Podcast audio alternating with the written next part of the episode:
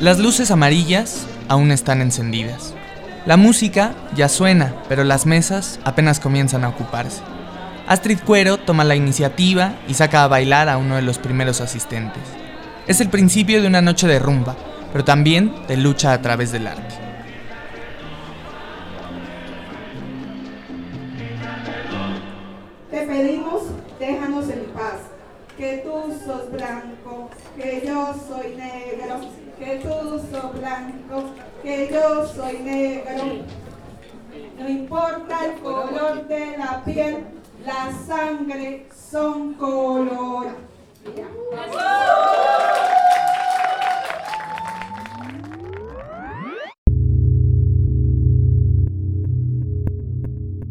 Bienvenidos a Un Mundo Raro, posverdad, pospandemia y pospatriarcado. Una producción de Radio UNAM y la Unidad de Investigaciones Periodísticas de Cultura UNAM.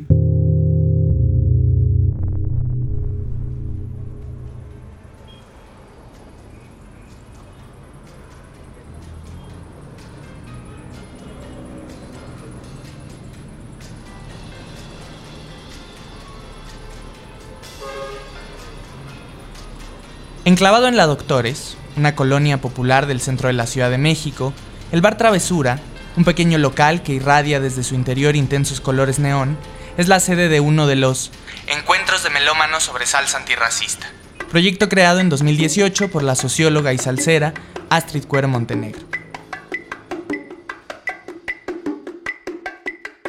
En estos eventos se baila al compás de la salsa y, entre canción y canción, se recuperan historias, vidas y obras, memorias sobre resistencias y contextos en que tuvieron lugar consignas salseras como No le pegue a la negra, Sangre son colorá o Justicia verán en el mundo los desafortunados.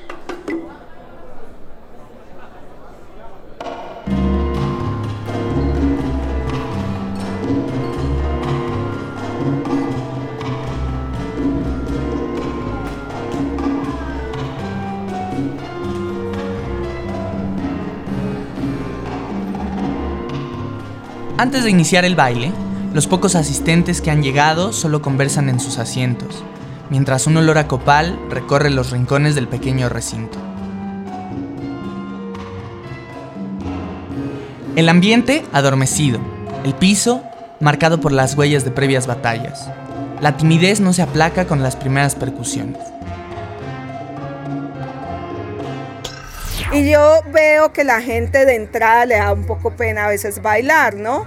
Porque yo sí creo que bailar implica, digamos, romper con esa represión y vergüenza con el cuerpo propio, no, no tanto con el otro, sino con el propio, ¿no? Incluso bailar, hay gente, la gente más racional lo ve como ridículo, ¿no? Como que estás haciendo el ridículo. Y en realidad es un ejercicio simplemente de libertad. Entonces, para mí, digamos, invitar a la gente a bailar es como invitarla a eso, a que se relaje, a que deje como la vergüenza con su propio cuerpo, con el cuerpo del otro y a que disfrute, ¿no?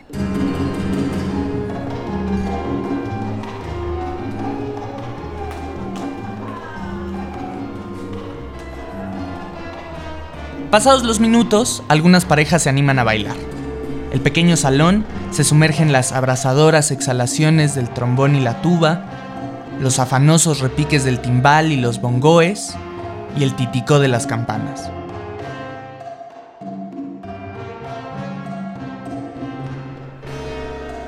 De pronto, sin aviso previo, el sandungueo es interrumpido de golpe. Astrid toma el micrófono para presentar las siguientes canciones. Canciones muy bonitas, muy potentes para bailar, muy intensas. Un poquito difícil de bueno, Yambé, que es la sonora con seña, que es por un lado la reivindicación de toda la afrodescendencia en el Caribe, particularmente en Cuba, en Puerto Rico.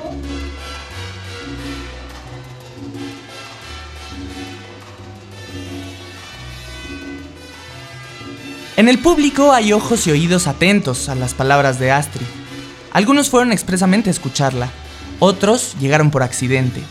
Hay también quienes, acumuladas las horas en la fiesta, esperan de estas sus dinámicas habituales. Cuando la algarabía que sucede al baile quiere apoderarse del entorno, los melómanos más comprometidos acallan las conversaciones ajenas.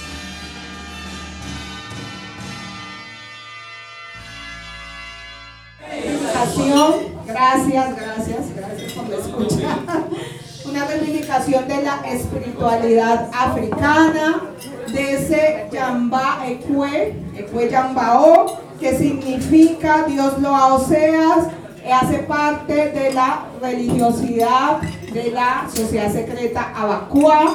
Sarabanda es la deidad, aquí se nombra Sarabanda en esta canción, que es la deidad principal de esta religiosidad.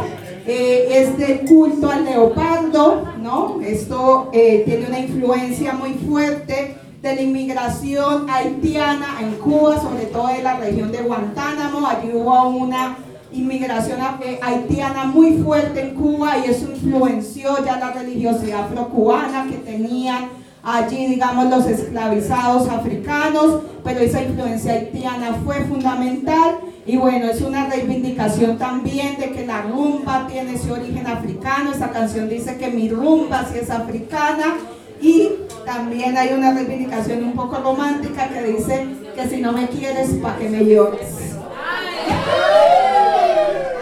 Cuando el mensaje así lo amerita, se dejan oír las interpretaciones a capela.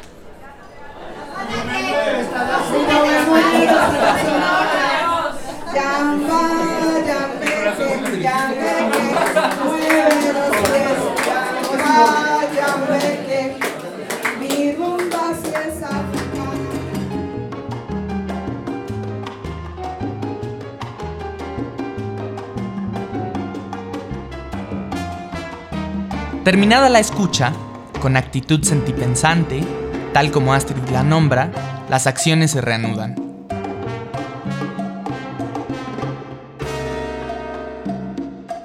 El lugar congrega mucha gente en razón de muchas cosas, pero una de las más importantes es la rumba y la salsa. Mis padres eran rumberos, rumberos viejos de, del legado cubano, sonaba matancera, Miguelito Cuní, Roberto Faz, Miguel Matamoros, Benny More, para que te cuento. Habla José Luis Rubio, músico, activista y bailarín metido, tal como él cuenta, en la rumba de la vida. La salsa, a diferencia de otros movimientos musicales, tiene letra, tiene un contexto, y te cuenta historias del barrio, te cuenta historias de la ciudad, te cuenta historias de la familia, te cuenta historias personales. No solamente se desgasta en amor y desamor, la salsa es política. Carlos Ventura es otro apasionado entre los asistentes a este evento. Eh, bueno, yo me dedico a trabajar en una ONG de construcción de paz y derechos humanos y pues nada, me gusta muchísimo bailar. Hace, hace muchos años pertenezco a varios grupos de baile y uno de los grupos que más me gusta es el grupo que bailamos salsa y todos somos como personas de la diversidad sexual, porque eso también me parece que es otra intersección interesante, ¿no?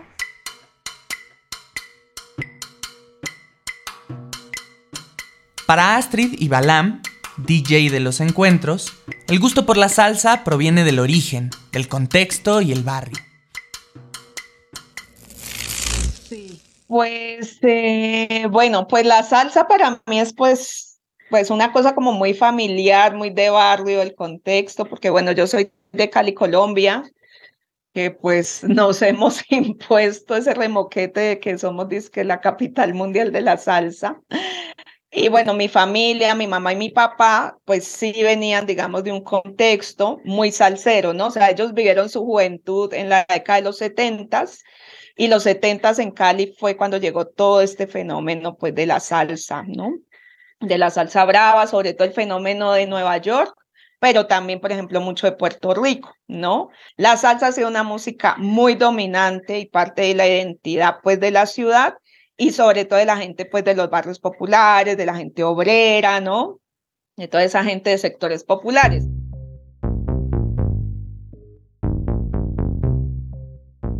Para DJ Balam, el rumbo y el ritmo se identifican según la zona donde se escuche. Bueno, pues eh, yo digamos que de la manera en la que me comienza a gustar la salsa tiene que ver también con, con esa parte del el lugar de origen, ¿no? de dónde, de dónde venimos, ¿no? Eh, yo soy de Catepec, siempre he vivido aquí, he crecido, eh, me he desarrollado aquí, ¿no? Y así como en varios espacios de la Ciudad de México y la periferia, eh, lo que se escucha por lo regular es salsas, cumbias, este, bueno, en, en esos años de más atrás, ¿no? Ahorita ya escuchas banda, reggaetón, todo ello, ¿no? Pero siempre eh, en algún lugar para, no sé, para ponerte a hacer tu quehacer, ponías salsas y cumbias, ¿no?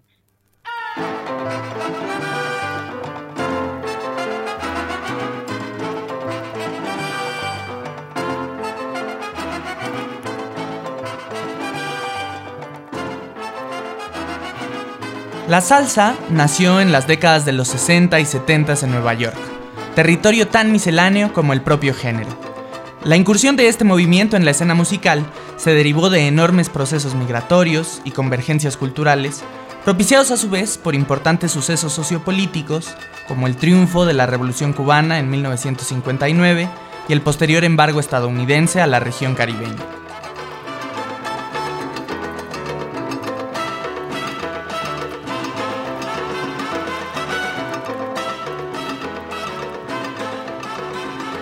Este estilo, hoy establecido y distinguible, se caracteriza por la fusión de ritmos y armonías afrolatinas precedentes, como la rumba, el son cubano, el danzón, el mambo y elementos del jazz norteamericano.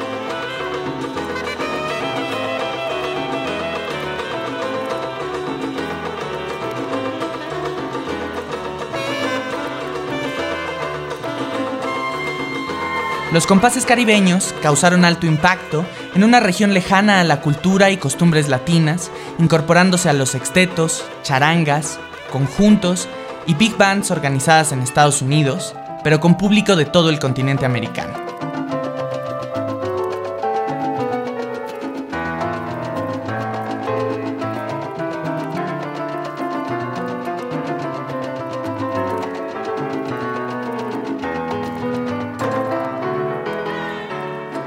Han sido destacadas figuras en la génesis salsera el boricua Rey Barreto, Johnny Pacheco, Tito Puente, Eddie Palmieri, Héctor Lavoe, Ismael Rivera, La Lupe, Celia Cruz, Willy Colón o Rubén Blades.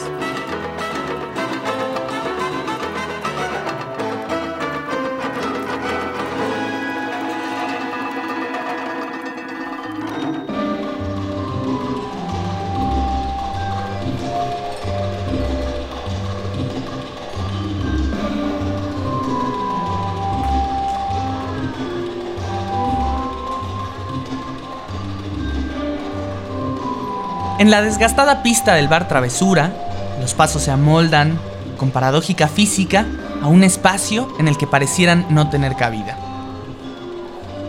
Pasada apenas una hora del inicio del evento, ya hay seis parejas que se animan a bailar. Tras dos horas, ya son diez. La estrechez del salón, iluminado con luces amarillas, batalla por contener dentro de sí los cadenciosos movimientos. Las extremidades se enredan y desenredan. Los tacones taladran la loseta y las parejas chocan unas con otras. Es un espacio pequeño, pero también como respetamos nuestros cuerpos, ¿sabes? Los roces no son como estos roces como de quítate, sino como de, ah, nos tocamos, qué padre, ¿no? Como los movimientos también. Entonces, está padre que sea un lugar pequeño porque hay más conexión. Habla Shaneri Damián, mujer estudiante, proveniente de la costa chica oaxaqueña, que asiste por primera vez al encuentro. Creo que sí hay mucho más espacio, cada quien vive su momento y su espacio.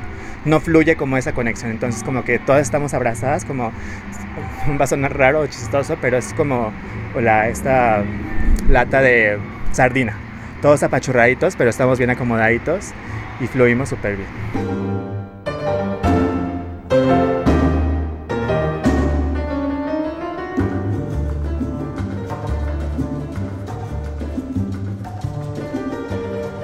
Algunos de los presentes, que gozan, se divierten, y descubren las honduras de un género que dice mucho más de lo que se piensa, viven la experiencia del encuentro por vez primera, como Shaneri, otros quizá por segunda o tercera. Algunos más son religiosos asistentes de los encuentros de melómanos, ceremonia que Astrid ideó e implementó cinco años atrás y que resiste hasta la fecha. Astrid Juliet Cuero Montenegro es una mujer afrocolombiana, feminista, antirracista, nacida en Cali, Colombia.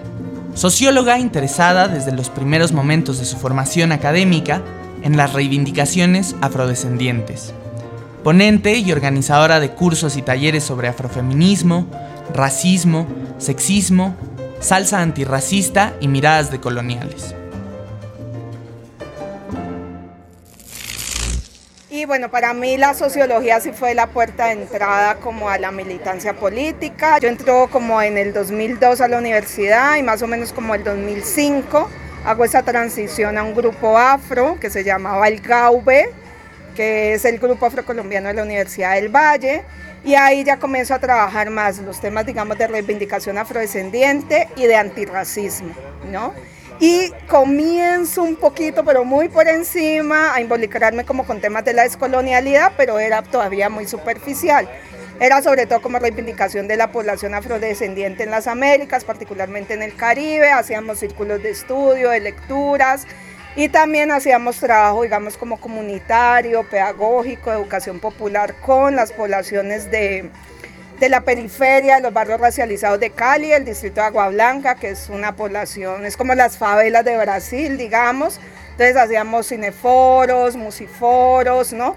Justo, digamos, lo de melómanos, de algún modo, como que por ahí más o menos nace la idea, esa idea de poner canciones y reflexionar, ¿no? Era una dinámica distinta a esto pero sí era usar la música como una forma de reflexión pues política con los chavos, digamos los jóvenes de estos barrios periféricos racializados.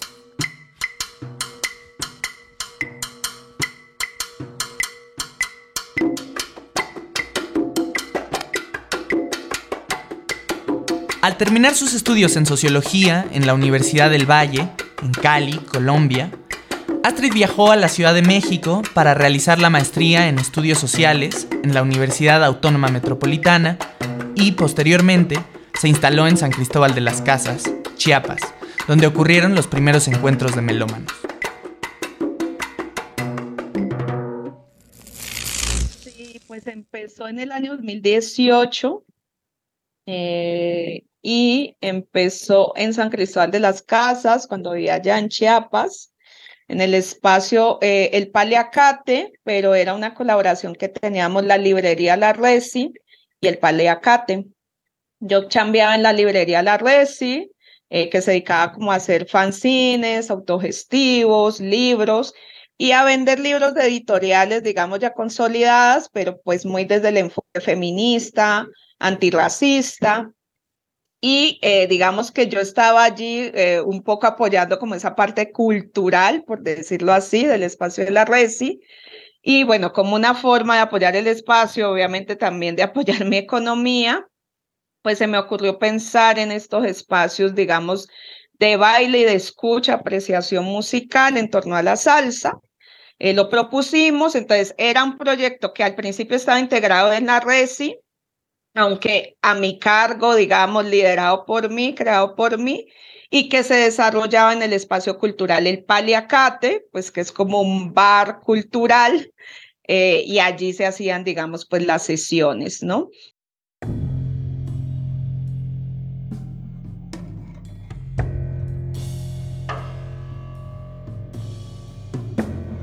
En 2020, a causa de la pandemia de COVID-19, el proyecto se vio interrumpido por poco menos de un año. Regresó a manera de colaboración con diversos DJs por plataformas de videoconferencia como Zoom. Fue a finales de 2021 que el proyecto regresó a la presencialidad, esta vez en la tumultuosa Ciudad de México y con la colaboración de DJ Balam, quien a su vez colabora en el colectivo radiofónico Radio Zapote, fundado en 2001 en la Escuela Nacional de Antropología e Historia yo tenía un programa de radio en, Radio Zapote que era sobre, sobre salsa también.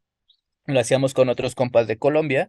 Eh, eso fue como por 2000, de 2016 a 2018 más o menos, este, en el que hicimos los programas estos compas se regresan, yo me, yo me quedo, sigo haciendo el, el, proyecto como que solo, pero no, no es lo mismo, ¿no? Que tengas una interacción con, con, con, más gente y con otros colaboradores en cabina. Y entonces cuando veo el proyecto de, de Astrid, veo que es algo muy similar, ¿no? Porque pues hablamos de las canciones, damos el contexto y justo veía yo mucho el trabajo de Astrid y decía, órale, ese trabajo está muy chido, en algún momento voy a voy a colaborar con ella y se dio, ¿no? Creo que se dio como de una manera pues natural. Y pues a partir de eso como que hemos ido colaborando constantemente. En un principio pues Astrid era quien daba toda la, la parte de pues de la, de la palabra, decía los datos de producción, decía como las, las, las, canciones, el contexto, todo ello, y yo solamente me dedicaba a poner la música, ¿no? A que sonara, pero que sonara sabroso, ¿no? Que sonara como, como tenía que ser un evento. Y entonces pues constantemente creo que hemos ido ahí eh, hecho afinidad y pues ya le he ido quitando un poco también la palabra, ¿no? Ahora ya me, me da chance de dar los datos de producción.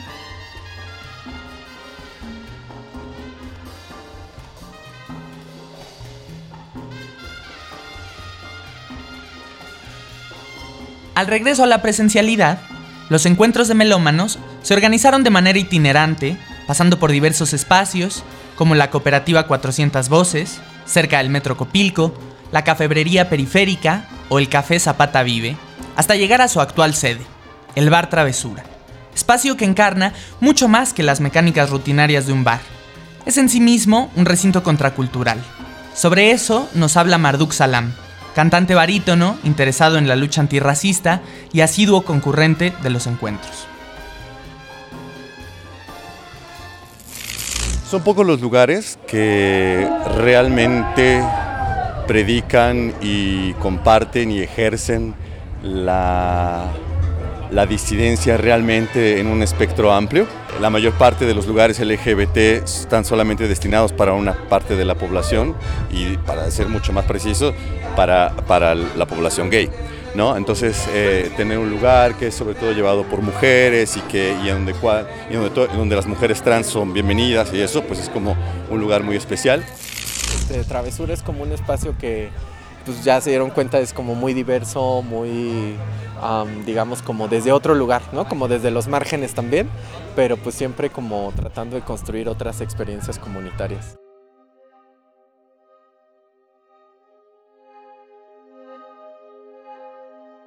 Para Moca, trabajadora de la travesura, este no es solo el pequeño local que ilumina la lóbrega calle Doctor Andrade, sino un espacio para ejercer la libertad.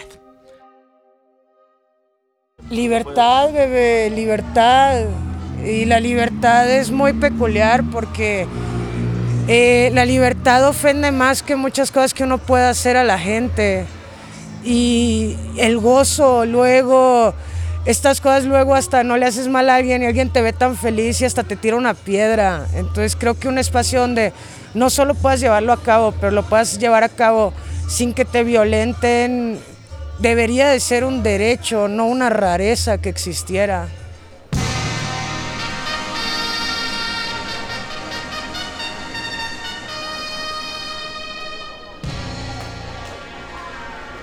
Al visitar la travesura, es imposible no distraer la mirada en sus rincones. En lo alto de uno de sus muros posa una bandera transgénero, que como una declaración de intenciones, define en buena medida la naturaleza del lugar. Un recinto abierto para el disfrute y comunión de todas, todos y todes. En la esquina superior, encima de la pequeña tarima donde DJ Balam se encarga del sonido del encuentro, una virgen de los remedios observa el sandungueo desde las alturas. Las paredes del bar están barrocamente adornadas con grafitis, notas y estampas inconexas entre sí. Felicitaciones de cumpleaños, declaraciones de amor, nombres, números telefónicos, estampas de grupos musicales y equipos de fútbol. Hay también en el insaciable collage consignas feministas y antirracistas. Pasadas tres horas desde su inicio, el encuentro ya no permite indiferencia. Nadie osa permanecer sentado. La gente celebra, aplaude y con o sin pareja se mueve al son de la salsa. Ante la desbandada, los asientos y las mesas se repliegan y guardan. Los pocos aburridos restantes se agolpan contra las paredes, pero sin limitarse al insípido mirar del goce ajeno. Cuando un paso lo merece, gritan y vitorean clamorosos. Eso sí, cada que la canción concluye, los danzantes, que permanecen de pie, escuchan las palabras de Astrid Cuero.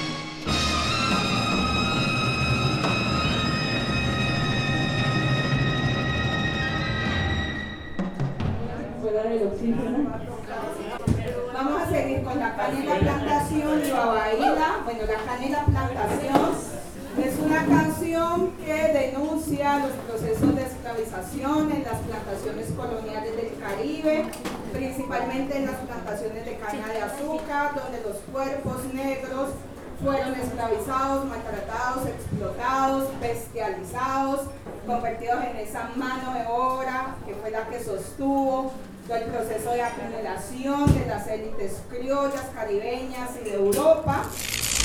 Disfrutemos ese baile del goce, pero que también sepamos que ese baile surgió justamente, digamos, de las plantaciones, ¿no? O sea, que, que, surgió de contextos muy opresivos, ¿sí?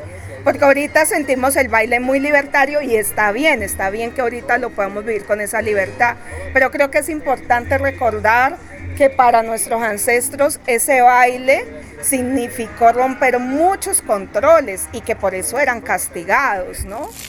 Que es otra forma de politización y sensibilización ante situaciones sociales muy vigentes, ¿no? Como es el racismo o el clasismo o cualquier otro sistema de dominación. Entonces imagínate, poder bailar, poder estar alegre y además politizarse, pues está chingón, ¿no? La salsa te dice que, que vales, que tienes una pertenencia a un barrio, a una ciudad, a un pueblo, y que América Latina es la misma vaina, que somos la misma cosa y que valemos lo mismo. Aquí no se baila solamente por la gozadera, sino también por la resistencia y reivindicación de los desafortunados, por la preservación de la memoria de una cultura latente que ha comunicado sus triunfos, costumbres y dolores a través de la rumba. El trabajo de reporteo es de su servidor Paolo Sánchez, con mentoría de Alejandro Castro. El guion es de Marco Zapata, y la música y producción son de Yeudiel Infante. Esto fue Un Mundo Raro, una producción de Radio UNAM y la Unidad de Investigaciones Periodísticas de Cultura UNAM.